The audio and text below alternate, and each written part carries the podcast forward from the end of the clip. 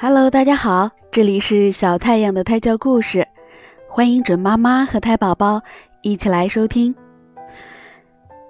在小太阳出生之前，我会在小太阳的胎教故事当中再更新四期的故事，就彻彻底底的把这本三百六十五页宝宝睡前故事讲完了。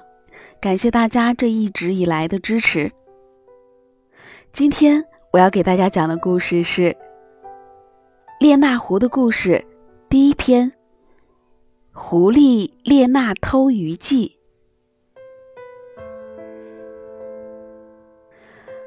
这年的冬天又冷又长，躲在家里的动物们都饿得前胸贴后背，狐狸列那一家也不例外。列那只好出去找吃的，他沿着树林缓慢地走着。忽然一阵大风刮过，飘来一阵诱人的香味儿，直送到列娜的鼻子里。她立刻抬起头，使劲嗅了几下。这是鲜鱼的味儿啊！列娜发现大老远的地方驶来一辆大车，这股馋人的味道就是从这辆车里散发出来的。车子逐渐走近时，他清楚的看到车上装的都是鱼。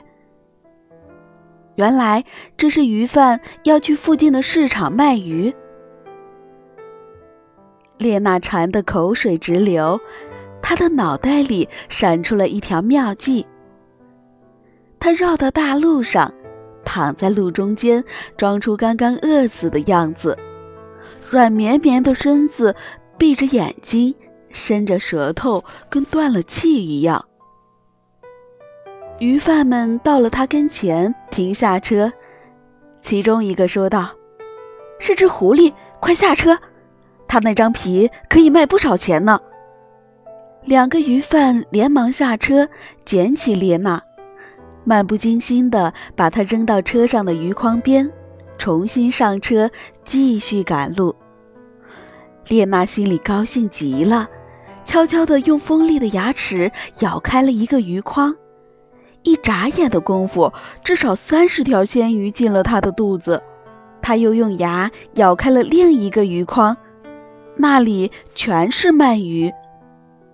她巧妙地把几条鳗鱼穿起来，做成一条项链，挂在自己的脖子上，然后轻轻地从车后跳到了地上。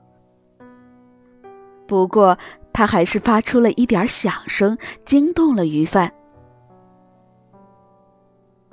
鱼贩发现那只死狐狸已经从车上逃跑，这才明白是狐狸用计捉弄了他们。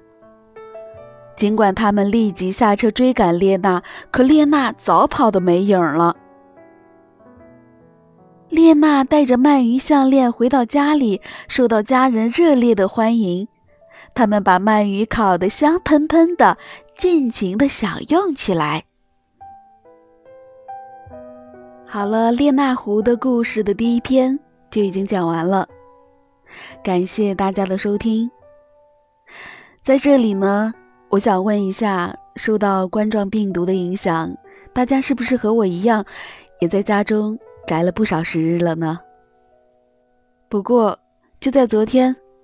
我在家宅了十一天之后，不得不去医院进行产检。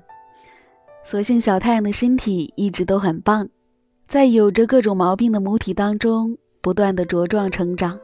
明明我每次吃东西就只吃几口就饱了，但是昨天超声科的医生却跟我说，宝宝的头有点偏大，接下来要少吃东西了。我感受到了小太阳的生命力的顽强。我相信小太阳一定会平平安安的出生，健健康康的长大。接下来的疫情如何发展，我们不知道，当然肯定是会朝好的方向发展的。但是何时会有一个比较大的转折，我们还是不知道。所以，如果在听故事的你可以不出门，一定不要出门。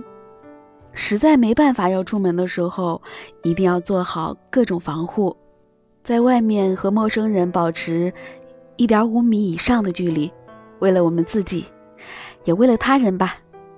回到家，记得勤洗手。我希望听故事的你呢，一直都是好好的。今天就到这里吧，感谢你们的收听，晚安，我的朋友们，晚安，我的小太阳。